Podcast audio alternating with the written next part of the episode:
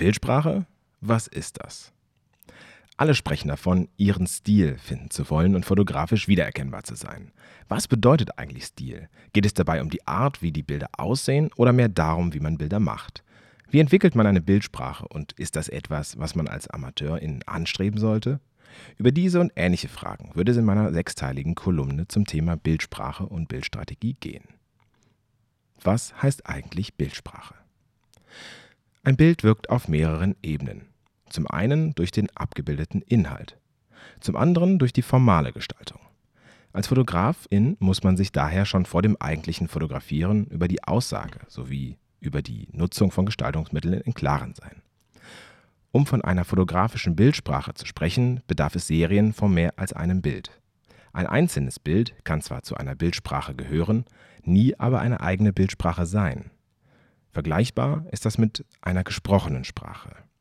Ein einzelnes Wort gehört zwar zu einer Sprache, allerdings kann diese nie über ein einzelnes Wort definiert werden. Erst wenn man mehrere Wörter aneinanderreiht, erkennt man, um welche Sprache es sich handelt. Das Wort Kindergarten wird im Englischen wie auch im Deutschen gleich geschrieben.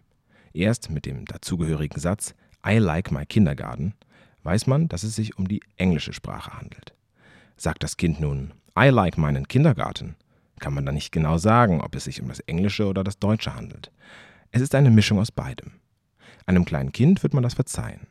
Einer Person, die für eine Werbekampagne bezahlt wird, allerdings nicht. Die konsequente Umsetzung einer einheitlichen Sprache ist daher wichtig und kann nur durch vorheriges Festlegen von Inhalt und Gestaltungsmitteln oder sehr gutem Auswählen funktionieren.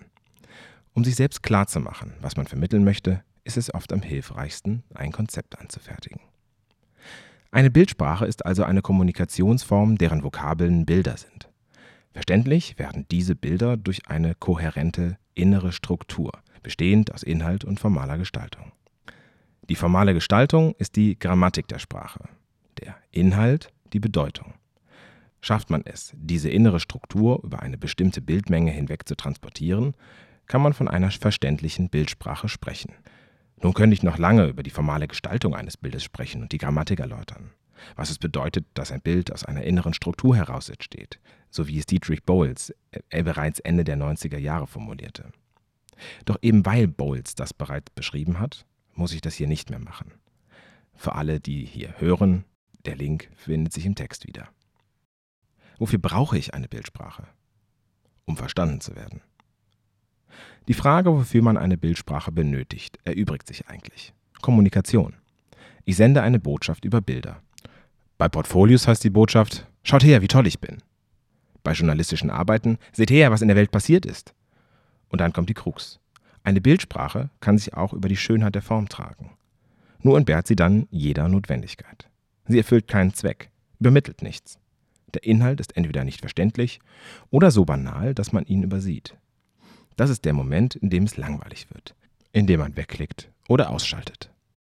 Ein Urlaubsbild macht noch keinen Sommer. Der Teil der formalen Gestaltung einer Bildsprache beantwortet die Frage, was ist ein schönes Bild? Für mich ist die Frage, warum schaue ich mir dieses Bild eigentlich an, allerdings eine viel interessantere. Ein Bild, egal wie banal, hat immer einen Inhalt. Als Betrachtende wissen wir nicht, ob die Fotografinnen sich das, was wir denken, auch gedacht haben. Daher bin ich geneigt zu sagen, dass wir davon sprechen, was das Bild uns mitteilt, anstatt zu sagen, was die Fotografinnen uns sagen möchten. Der Inhalt eines Bewerbungsfotos ist klar einsehbar. Dieser nette Mensch möchte gern bei uns arbeiten. Was die ausführenden Fotografinnen sich dabei gedacht haben, ist unerheblich. Anders ist es bei folgendem Bild. Auf dem Bild sehen wir einen Weg, der den, von ganz unten dem Bildrand in den Mittelpunkt des Bildes verläuft und links und rechts davon sehen wir Wald und Büsche mit einem Horizont oben vom grauen Himmel. Das Bild ist schwarz-weiß und hat einen sehr, sehr geringen Kontrast. Auf den ersten Blick ist es nur ein Weg. Auf den zweiten Blick kann man sich aber fragen, wohin der Weg führt. Ins Nichts? Er verschwindet zwischen den Bäumen? Heißt das, unser aller Weg führt zurück in die Natur? Das Bild spricht förmlich von allein, ohne den Fotografen und zu jeder Zeit. Es hat sich von seinem Autor emanzipiert, oder um Paul Watzlawick zu bemühen, man kann nicht nicht kommunizieren. Das gilt auch für Bilder. Was in einem Bild gelesen wird, hängt immer auch vom Empfangenden ab. Versteht man nicht, dass in einem Bild mehr als das Dargestellte stecken kann, sind die Bemühungen des Bildes, verstanden zu werden, vergeblich. Der Inhalt eines Bildes erklärt sich also durch die Fähigkeit des Betrachtenden, es zu interpretieren, ebenso wie das mit Sprache der Fall ist. Spräche ich in einer fremden Sprache zu euch, würdet ihr nur die Wörter verstehen, die euch auf der Basis eurer eigenen Sprache bekannt vorkämen. Man kann durch die Art der Gestaltung und dessen, was man fotografiert, natürlich Einfluss darauf nehmen, was die Betrachtenden wahrscheinlich denken werden. Aber auch hier ist es eher Antizipation als eine gesicherte Aussage. Dennoch hat man eine Karte in der Hand, die nicht zu unterschätzen ist. Man bestimmt den Ort und die Zeit, in der das Bild zu sehen sein wird. Und genau hier komme ich zur Frage, die mich in die direkte Verbindung zu den Fotografinnen bringt. Warum schaue ich mir dieses Bild an? Weil der Fotograf oder die Fotografin oder der Redakteur oder die Redakteurin es so wollten. Und das sagt wiederum viel über diese Person aus. Möchte man mich verführen, ein Produkt zu kaufen, mich politisch beeinflussen, Selbstbestätigung bekommen? Auf diese Weise erfahre ich etwas über den Menschen oder die Firma hinter dem Bild. Facebook wird zunehmend zu einer Plattform, die Urlaubsbilder aller Couleur zeigt und vom perfekten Leben berichtet. Instagram zu einem Platz, der mit vorhersehbaren Bildern vorhersehbaren Erfolg bringt. All das verrät viel über die Userinnen. Was hat das alles mit Bildsprache zu tun?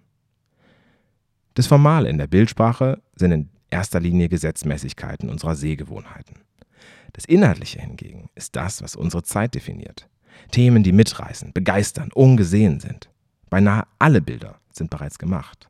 Es geht mehr darum, Bilder auszuwählen, als darum, Bilder zu machen. Nicht selten sitze ich mit meiner Kundschaft im Studio und bespreche anhand von Stockbildern deren bevorstehende Kampagne. Alle Blumen dieser Welt wurden fotografiert, ebenso Häuser, Autos, Menschen. Was sich unterscheidet, ist der Inhalt bzw. die Nachricht des Bildes. Eine Bildsprache ist per se etwas Erstrebenswertes, aber kein Selbstzweck. Schaffe ich es erfolgreich, 20 ästhetisch ähnliche Aufnahmen unterschiedlicher Blumen zu machen, habe ich erstmal keinen Mehrwert geschaffen. Sind diese Blumen die letzten ihrer Art und wird durch die Art der Veröffentlichung Aufmerksamkeit erreicht, um eben diese Arten zu erhalten? Dann vielleicht schon. Bildsprache ist vor allem ein Mittel, um Inhalt zu transportieren. Bildsprache ist kein persönlicher Stil. Darum geht es beim nächsten Mal sondern vielmehr ein Hilfsmittel, um eine bestimmte Bildmenge zu einer Einheit werden zu lassen. Eine eigene Bildsprache zu haben, ist vielleicht also erst einmal gar nicht so wichtig, wie es ist, eine Bildsprache durchhalten zu können.